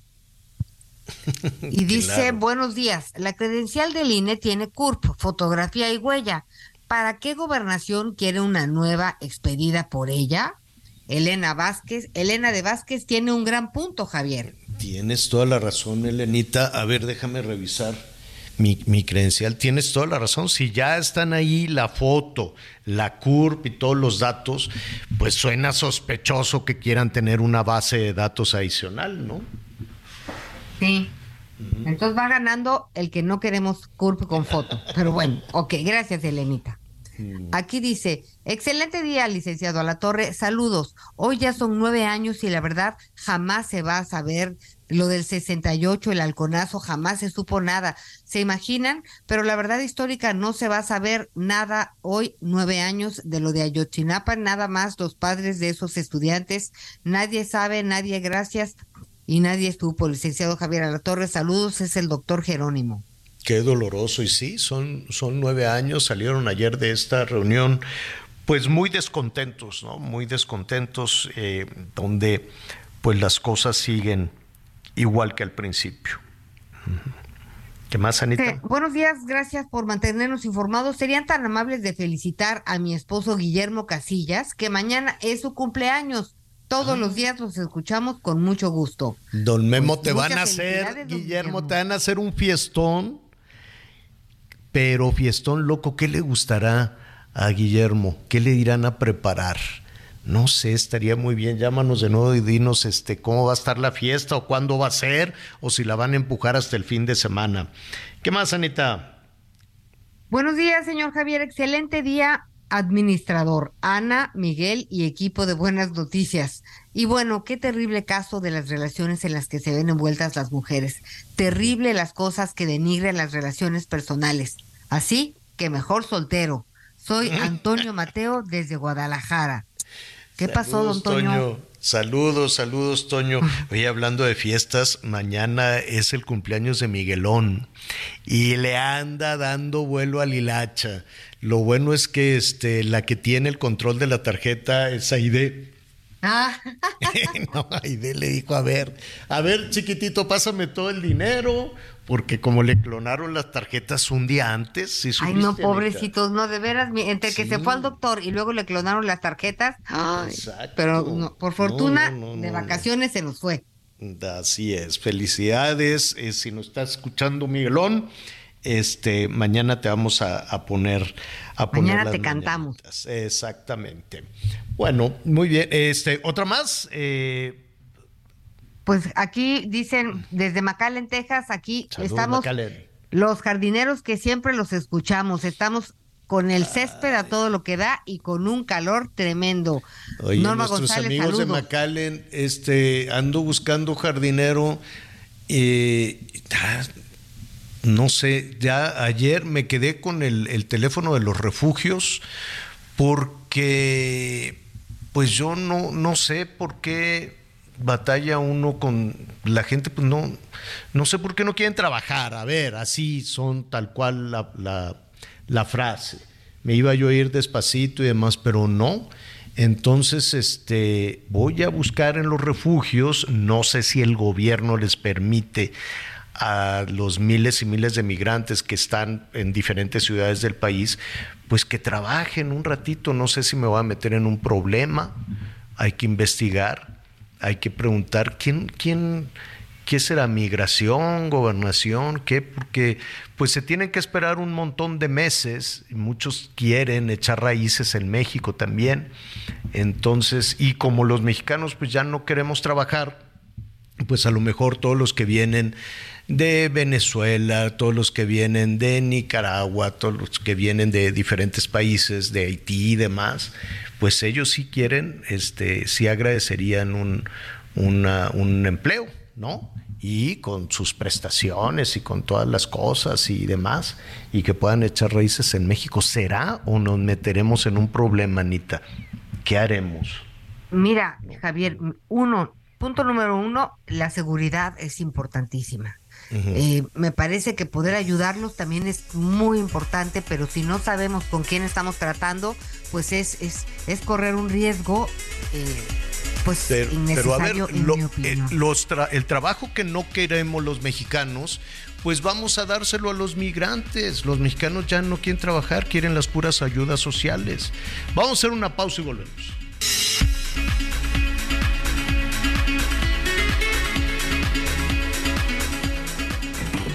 Conéctate con Javier a través de Instagram. Arroba Javier-Alador. Sigue con nosotros. Volvemos con más noticias. Antes que los demás. Información. Continuamos. La Fiscalía General de Justicia del Estado de Sonora confirmó que al menos van tres personas detenidas en el caso del asesinato del periodista Jesús Gutiérrez Vergara, quien perdió la vida en un ataque directo a policías municipales en la frontera de San Luis Río Colorado la madrugada de este lunes. El titular de la Fiscalía, Gustavo Rómulo Salas Chávez, aclaró que continúan las investigaciones para determinar las siguientes acciones y esclarecer totalmente estos hechos, donde colaboran con autoridades autoridades municipales de San Luis Río Colorado y autoridades federales. Recordar que el ataque se dio a la una hora de este lunes cuando sujetos vinculados al crimen organizado abrieron fuego contra los efectivos de la policía municipal en la colonia Aviación mientras estos se encontraban en su día de descanso. En el lugar permanecía el comunicador quien perdió la vida al instante al igual que un elemento de la policía municipal. Se adelantó que durante este día se le realizarán todas las ceremonias funerales a los dos caídos en este ataque, informó desde Sonora Gerardo Moreno. Yolanda Sánchez Figueroa, alcaldesa de Cotija, Michoacán, fue liberada esta mañana tras haber sido secuestrada desde el día sábado por un comando armado mientras se desplazaba por el municipio de Zapopan, en Jalisco. La noticia fue dada a conocer por el gobernador de Michoacán, Alfredo Ramírez Bedoya, y confirmada por el presidente Andrés Manuel López Obrador, quien detalló que a las 5 de la mañana de este martes, el secretario de Seguridad Pública de Cotija pidió apoyo al personal de la Guardia Nacional tras recibir una llamada de la presidenta en la que le informaba que había sido liberada.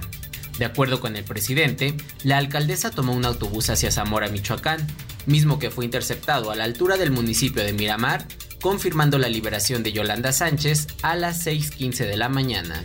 Por su parte, las fiscalías de Jalisco y de Michoacán que colaboraron en la búsqueda de la alcaldesa tras su desaparición, informaron que fue encontrada bien de salud y ya se encuentra con sus familiares.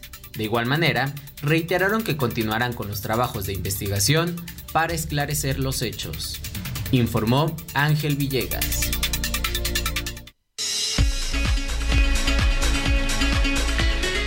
Comentarles a, nuestros eh, amigos de Monterrey el Heraldo Radio 99.7 de la FM, que estamos atentos a estos, una mañana macabra, terrible, eh, cuerpos mutilados, cuerpos cercenados, son siete personas, eh, o al parecer eso es, información que está en desarrollo, encontraron los restos ¿no? cercenados de por lo menos siete personas en distintos puntos de Nuevo León, o por lo menos de la zona metropolitana de Nuevo León.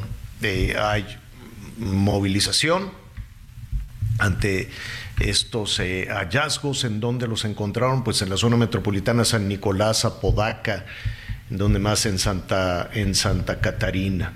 Eh, personas que se levantaron muy temprano para pues ir a sus trabajos, ir a hacer algún, algún eh, eh, deporte. encontraron en un parque, le dicen el parque lineal, encontraron pues los cuerpos cercenados, un asunto de horror, los encontraron alrededor de las 7 de las 7 de la mañana y después pues ya siguieron en diferentes en, distintos puntos, ¿no, Javier? Unas hieleras también, perdón, en Santa Catarina también unas hieleras con restos con este restos humanos, una jornada de terror en Monterrey, Nuevo León, que es lo que dicen las autoridades que están investigando. Y seguramente, seguramente como ha sucedido con esta situación, pues una salida que se encuentra no nada más en Nuevo León, sino en todos, en todos los estados del país y también el gobierno federal van a decir son enfrentamientos entre grupos rivales que se están disputando el territorio y que la y que pues el pleito es entre ellos y que por lo tanto la población no estaría en riesgo cosa cosa que no es así, cualquier comunidad, cualquier ciudad, cualquier calle, cualquier este, localidad está en riesgo cuando grupos rivales del crimen organizado se están disputando el territorio. No, Javier, y además esto de dejarlos en tres lugares distintos en la forma que lo hicieron, pues es también sembrar el terror, ¿no? Se habla de por lo menos siete personas siete personas muertas. Es información que está en desarrollo, es una información terrible, no nada más para nuestros amigos en Nuevo León, sino para todo el país. Y ya no cabe, ya, ya no podemos seguir hablando del pasado, seguir hablando de las bandas rivales, o, decir, no, pues son actos de propaganda, son actos de terror son actos que, si usted quiere, efectivamente se están disputando la plaza, pero ¿y eso? ¿Puede, debe la autoridad bajar las manos y decir, pues que se lleve la plaza el que gane? Así vas a soltar la plaza como ha sucedido en Sonora, en Sinaloa, en Zacatecas, en Michoacán, en Guerrero. Y ahora también en Chiapas, en la frontera sur, y decir, ah, pues es que el cártel Jalisco, el cártel este, de, Sinaloa se están disputando el tráfico de personas. Ah, bueno. Y entonces, ya con, con, esa argumentación de que como son las bandas rivales, pues entonces ya poco nada se puede hacer. Qué terrible situación lo que está sucediendo, es información en desarrollo. Desde las 7 de la mañana han comenzado estos hallazgos tremendos allá en Nuevo León. Vamos a cambiar un poquito de tema. He estado en el ambiente y aquí hemos revisado con diferentes especialistas el presupuesto para el año entrante, ¿no? en dónde le recortan, en dónde aumenta, todo un, un tema de déficit y a lo que nos referimos con déficit es hágase de cuenta que usted en su presupuesto, usted que nos escucha, dice, bueno, pues yo tengo de aquí a fin de año, ¿no? presupuestado que me va a caer el aguinaldo, me va a caer el ahorro, eh, me va a caer mi quincena y con eso lo voy a utilizar en, pues, en lo que usted quiera, en algún asunto, este, en, alguna deuda. En, pagar, en pagar una deuda o en organizar la posada o en los 15 años en la boda en lo, exactamente, ¿no? Entonces ya sabrás más o menos, la educación, o bueno, voy a cambiar el, refrigerador, en fin, ¿no? Usted hace sus planes. Bueno, el gobierno eh, entendemos que hará lo mismo, dice, esto lo voy a poner para medicinas, igual que una familia, ¿no? Pues tenemos que comprar las medicinas del abuelo o de la abuela, bueno, le vamos a dedicar esto y tenemos que ver las escuelas y las colegiaturas haces, vas planeando tu presupuesto. Yo no me imagino una familia que planea un presupuesto gastando más de lo que recibe. Yo no sé, en un mediano presupuesto, porque también somos muy desordenados en todo el mundo, no nada más los mexicanos, y pues vamos gastando el dinero como nos va cayendo en la bolsa, ¿no, Anita? Más o menos, pero podemos planear más o menos. ¿Tú has planeado eh, cualquier gasto, una vacación si tú quieres, este, considerando gastarte más de lo que recibes? No, Javier, la verdad es que no, pero te voy a decir una cosa. Mm. Aprendí de una manera terrible porque pues la chequera la tuve que romper con las tijeras, mis tarjetas, también, porque estaba a punto de tener un problemón, pues por no tener un orden. Pero un día trabajando en un, con un carnicero, en una sección que, tenem, que teníamos en tu programa, Yo amo mi dinero, pues el carnicero, yo le dije, oiga, ¿y cómo se organiza? Y me dice, mire, güerita, lo primero que debe de hacer uno es un presupuesto. Entonces, me enseñó a hacer un presupuesto, Javier, pero casi, casi, ok, usted respira 25 veces, va a gastar 33 pasos más. O sea, un presupuesto Y de ahí, la verdad es que he podido estructurar mi vida de manera distinta y en general, este, pues mucho más finanzas, mucho más saludables. Pero no, no puedo vivir gastando más de lo que, de lo que gano porque las deudas te acaban. Te acaban y no te das cuenta en qué líos estás metido. Yo era de las que, ah, es esto a 12 meses. Pero, no, pues si me alcanza. Más este a 10 meses. Bueno, este mételo a 6. No, no, Javier. Horror, horror, horror. Bueno, pues imagínate que le dejaras la deuda de tus tarjetas Ah, dices, ah, pues que las paguen mis hijas y en una de esas que la pague este, Clarita, mi nieta. Total, yo voy a gastar y ahí que la pague ella. Pues en ocasiones el gobierno va por ahí y dice, yo necesito sacar dinero de algún lado. O, o pacta deuda o contrata deuda para sus cosas, sus proyectos, o le da una mordida a algún colchoncito de dinero. Por ejemplo, el ahorro, dicen que en el paquete económico del año entrante se contempla precisamente darle ahí una tarascada generosa al ahorro. ¿Será? Vamos a preguntarle a un especialista y por ello nos da mucho gusto eh, saludar a Rolando Silva, el contador Rolando Silva Briseño. Él es integrante de la Comisión Técnica de Seguridad Social del Colegio de Contadores Públicos de nuestro país. Salvador, eh, Rolando, perdón, Rolando Silva. Rolando, ¿cómo estás? Qué gusto saludarte. Todo bien, Javier.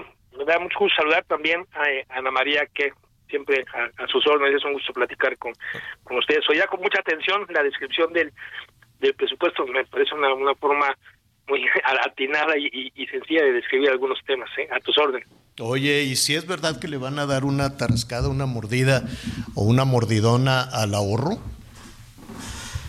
Eh, sí, de alguna de alguna manera, ¿no? Y aquí habría que ser que ser bien bien claros porque tiene tiene un par de, de efectos. De lo que estamos hablando en realidad es del impuesto sobre la renta, un impuesto que me cobran por ganar dinero. Siempre que yo gane dinero tengo que contribuir, tengo que dar un porcentaje, ¿no? Mirar es el impuesto sobre la renta. Cuando nosotros ahorramos en, en una institución financiera, esta institución financiera pues nos va a generar un interés, ¿no? Este interés es un ingreso y por ese ingreso hay que pagar el impuesto sobre la renta. Solo que en algunos casos, como en este de los intereses, ¿no? De que generan las instituciones financieras, el SAT le pide, le ordena, así está en la, en la ley, y eso tiene mucho tiempo, que tome una parte de ese interés y anticipe el cobro del impuesto, que le retenga, así como lo hacen los trabajadores, como lo hacen los patrones con los trabajadores, que ellos mismos hacen una parte de la retención, eh, justamente eso hace el sector financiero. Y va a hacer una retención que eh, no es un impuesto definitivo, eh, en teoría ese impuesto lo causamos al año. Entonces, cuando presentemos nuestra declaración anual, esa cantidad ya se considera como un impuesto pagado. Entonces, en términos de eh, orden, ese impuesto ya lo ya lo pagué, no se modifica la tasa, se modifica el porcentaje que el banco nos va a retener. Ahora, en la realidad, difícilmente eh, por ejemplo, una persona física que esté por sueldos y salarios presenta su declaración, son pocos, el porcentaje es, es muy bajo y aunque lo presentara difícilmente incluye el interés como, como un ingreso y entonces sí se convierte en un impuesto definitivo. Y entonces si yo no presento mi declaración, me va a salir más más caro, no en un porcentaje en un porcentaje importante. Es el mismo impuesto, no incrementa la la tasa, solo que están pidiendo que se me retenga una cantidad mayor, que no debería tener un efecto, pero para que no tenga un efecto tengo que cerrar mi proceso fiscal de declarar a final de año, ¿no? Claro, a ver, en, en, en otras palabras, o corrígeme si me equivoco, aquí eh, estaríamos compartiendo un poco más de la ganancia que nos deje el ahorro. Así es, decirle, toma gobierno, aquí te doy un, un poco más del interés que estoy recibiendo por ahorrar. Temporalmente, porque al final yo tengo que volver a hacer el cálculo de todos los intereses que recibí junto con todos mis ingresos y calcular un impuesto. Y el que ya me quitó el banco, el que ya se retuvo, lo voy a restar, o sea, ya no, no, lo voy a pagar de nuevo. Ok, entonces sales El anticipo creció, el, el abono creció. Ah, ok, ya, ya entendí, ya entendí. Entonces, esta versión de, de, que, bueno, pues había que tener mucho cuidado porque podríamos este, dejar de ganar, no perder, que podríamos dejar de ganar por el dinero ahorrado, no es así. No, no, no es no no es así y, y también eh, creo que, que, vale la, la, pena Javier aclarar que este impuesto ya se cobra, ¿no? Se cobra por los ingresos, ha existido siempre y las tasas en personas físicas eh, tienen como máximo el 35%. Tiene toda la vida, pensémoslo, eh, pensémoslo de esta forma. Eh, el impuesto que se está que se está cobrando entonces es, no es más que un anticipo y esto debe de ser debe de ser temporal y la base en realidad es lo que me dé el banco lo que me dé CETES no lo que me dé algún instrumento financiero menos la inflación y entonces el ingreso que se considera como, como por el que yo tengo que pagar un impuesto es el que se considera interés real que es lo que me dio el banco menos lo que perdió de capacidad adquisitiva por la inflación y sobre la diferencia es sobre la que yo voy a pagar el impuesto Perfecto. Entonces, en realidad, pues, eh, un tanto menos eh, gravoso, ¿no? ¿no? A nadie nos gusta, pues, pues compartir en el futuro nuestros ahorros, pero, pero es menos gravoso de lo que podría parecer en una primera, primera impresión. Y, y, y finalmente, de acuerdo al análisis que, que ustedes hacen en el Colegio de Contadores Públicos, este presupuesto para, para el año entrante es un presupuesto enorme, es, es un presupuesto el doble el doble del, eh, del, gasto que, por ejemplo, tenía hace, hace cinco años eh, Enrique Peña Nieto, ¿no? O sea, el último de los presupuestos fue de 5 billones, este pues supera los 9 billones, es una cantidad enorme, enorme de dinero. En algún punto, en algún momento se hablaba también de que cada mexicano pues nacía ya con una deuda de 126 mil pesos. No sé si ese cálculo sea, sea correcto o no, pero eh, esta, es, tener deuda no, es, no está mal, ni para una familia ni para un gobierno. No, no sé cuál es tu, tu filosofía en ese sentido, pero tener una deuda este, visible y, pagable, ¿no? Sí, la lista, mira, es eh, normal usar el crédito, eh, es, es uno de los pocos caminos que hay para crecer como, o sea, financieramente como persona, como empresa, incluso como país. Eh, los instrumentos financieros tienen esa finalidad, pero también tienen reglas muy lógicas, ¿no? Y debe, y, y lo que tú pides de prestado, los perfecto, pues debe de, caber dentro de tus ingresos sin que descuides aspectos básicos yo puedo usar el crédito a lo mejor para adquirir como persona física un mueble, un mueble nuevo, hablamos de un refrigerador, algo que normalmente con una quincena no podría comprar. Entonces el crédito es buena idea porque postergo el gasto. En el momento, Javier, que yo voy al supermercado a comprar lo que voy a consumir esa quincena con una tarjeta de crédito, bueno, pues es, es lógico que, que es una deuda que no voy a poder pagar, no en condiciones no en condiciones normales, ¿no? a menos que tenga presupuestado que en el corto plazo voy a tener un ingreso considerable con una buena posibilidad de realizarse, bueno, pues entonces a lo mejor ahí sí vale financiarme para hacer gasto corriente que no alcanza, si estoy seguro de que va a venir algo así, eh, no se ve algo así, no no, no hay un ingreso un ingreso sobresaliente. en, realidad lo que mande, perdón, dime. Sí, no, no, no, sí, tienes razón, eh, eh, escuchándote y, y eh, yo creo, Rolando, que te vamos a molestar para seguir aprendiendo no solo de la forma en la que está gastando el gobierno, sino de que no hay mucha diferencia en, algunas ocasiones en algunos funcionarios públicos y los ciudadanos, ¿no? Sobre todo cuando se piensa que la deuda no es tuya, será de alguien, o que no es deuda, que es un regalo que te mereces de dinero y que por lo tanto lo puedes gastar sin ningún control, ¿no?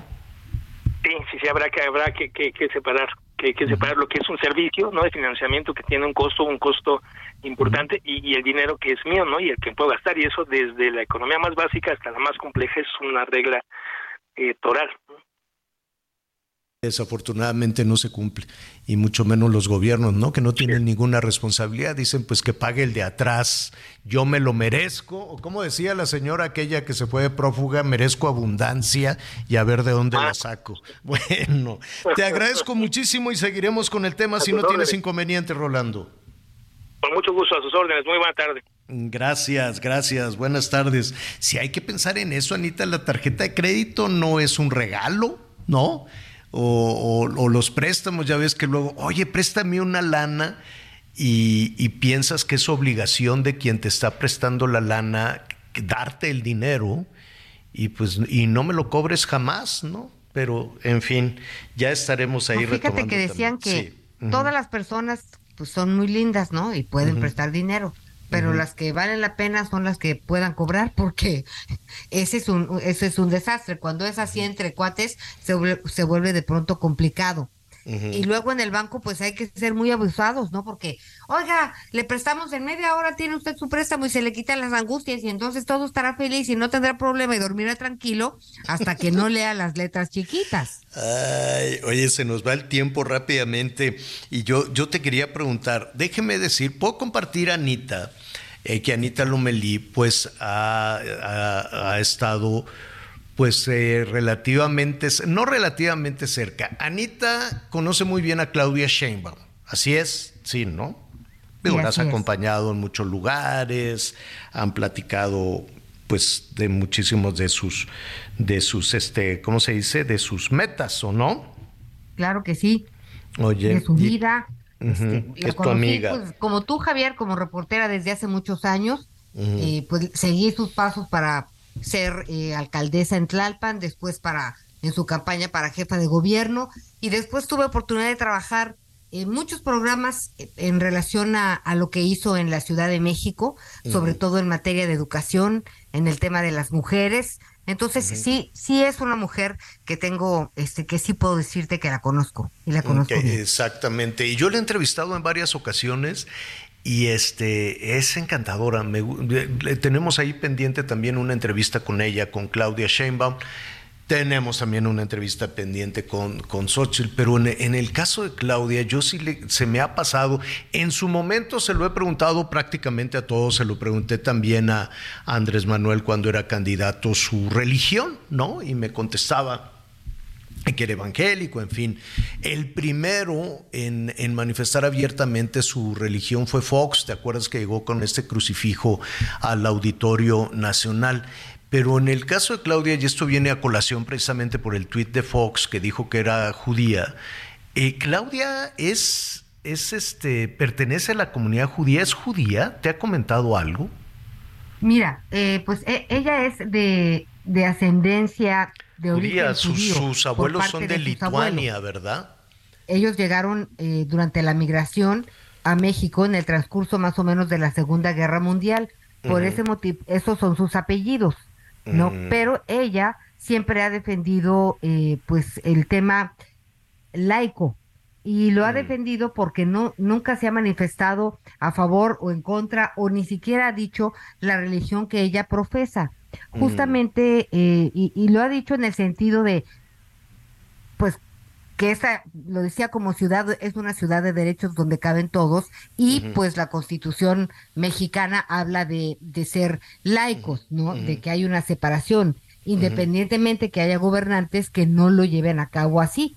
Entonces, ella no reniega de su origen, tiene un origen judío por parte de sus abuelos, pero... Pero no, va al templo y esto, no es practicante, no lo sé. No, no es practicante. Mm, ah, ya. Sí, porque fue el, el tuit de, de, del expresidente Fox que le decía que era judía, bueno, desató eh, muchísimos comentarios, ¿no? Respecto a si era un asunto de discriminación, si era un asunto antisemita, no lo sé. Vamos a preguntarle también al presidente Fox cuál era la, intención de sembrar este, este tema.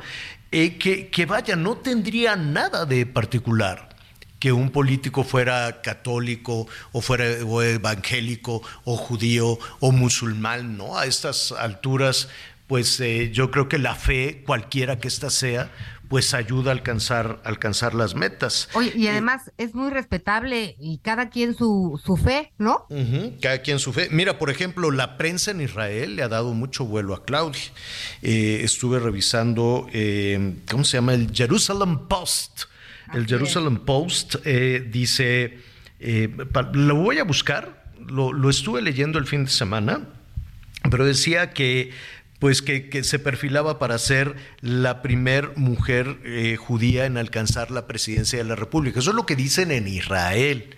Entonces, este, me llamó mucho la atención porque luego se sumó el, eh, el, comentario del presidente Fox que le dieron una zarandeada al presidente. Pues es que su comentario sí fue, eh, fue un comentario falta de respeto, fuera de lugar y discriminatorio totalmente. ¿Qué dijo? Pues dijo que extranjera y judía. Así de mm. falsa decía. Ah, bueno. Pues ahí está. Saludos a Claudia y saludos, mira, usted profese la religión que lo haga sentirse bien y que lo haga hacer el bien.